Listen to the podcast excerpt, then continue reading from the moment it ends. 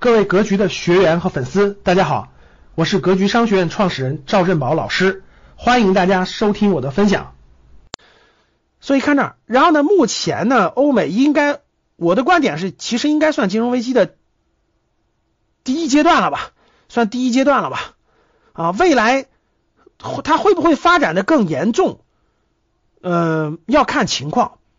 啊，金融危机也分三六九等，对吧？你是个小型的还是中型的还是大型的？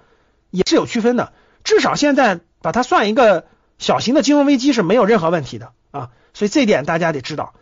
嗯，就我的判断，我估计过两天还是会有大的基金或者是金融机构倒闭的。金融危机的影响周期是没有那么长时间的，各位，金融周期的影响，金融危机的影响周期大概是六个月到十二个月左右，就是基本上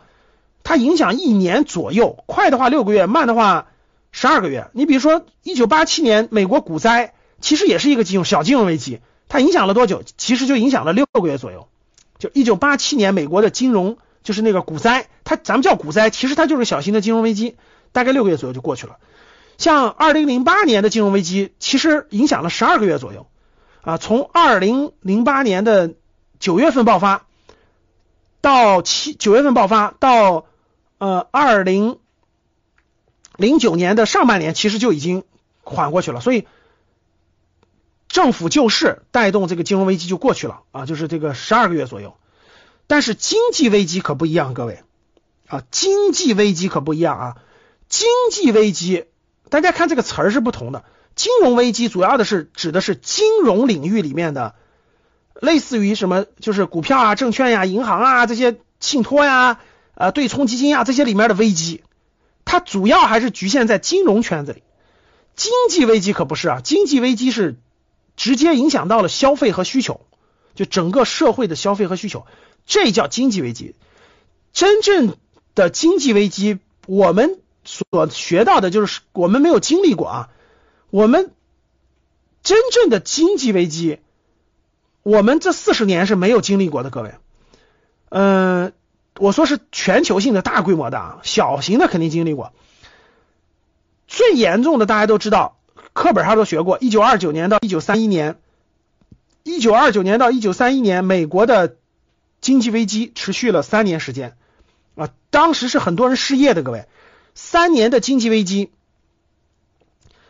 很多公司倒闭，很多人失业，很多需求就没有了，就大家大家都没有钱去买很多食物啊，什么什么，就是很多需求都下降了。整个经济就下滑，就就就有点像咱们现在，大家看现在疫情，疫情阶段咱们是不是属于是自发的啊？大家知道疫情这次疫情，咱们国内强有力的力度控制大家的流动，对吧？啊，这流动一控制上，立马是不是各位看这种什么酒店呀、航空啊、什么餐饮啊，是不是都停滞了？对，这需求是没有了。这个不是经济危机，这个是我们为了抗击疫情，短期控制做损失。经济危机就有点类似于我们就这种把这个放大了，就是它不是由于咱们政府强制的，是所有人都没钱去消费了，大家没钱去看电影了，没钱去出去玩了，没钱去吃饭了，没钱去那啥了？为啥？因为这个突然的这种爆发的需求的大规模减少，然后呢，这个产能的严重过剩，就产能严重过剩。就是就啥意思，各位，就是工厂啊，什么东西生产了出来的东西根本就没人要，大家都不需要，就是那个花不掉，生产出来的东西就根本卖不掉。然后呢，当时大家知道那个工人的工资也非常低，就大家想想，作为作为老板，作为资本家，作为老板，开工厂生产出来的各种东西，开的电影院搞出来的东西，你得有人去消费啊。但是当时呢，那个没有社会的这个保障，工人工资都比较低。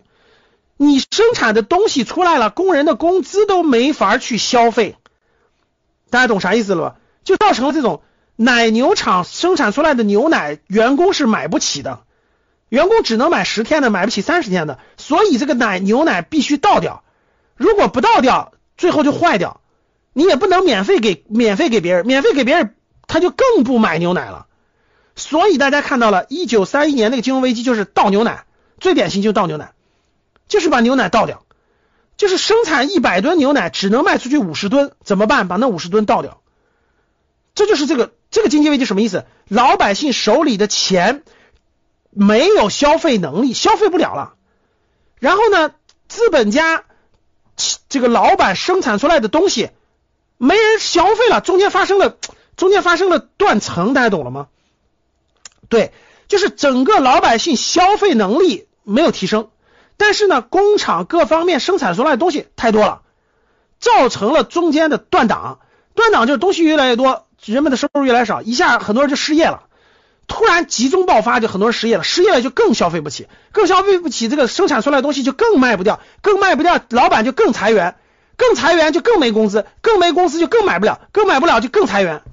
就这个这个坏循环集中在了某一个时间段爆发的时候，这就是经济危机，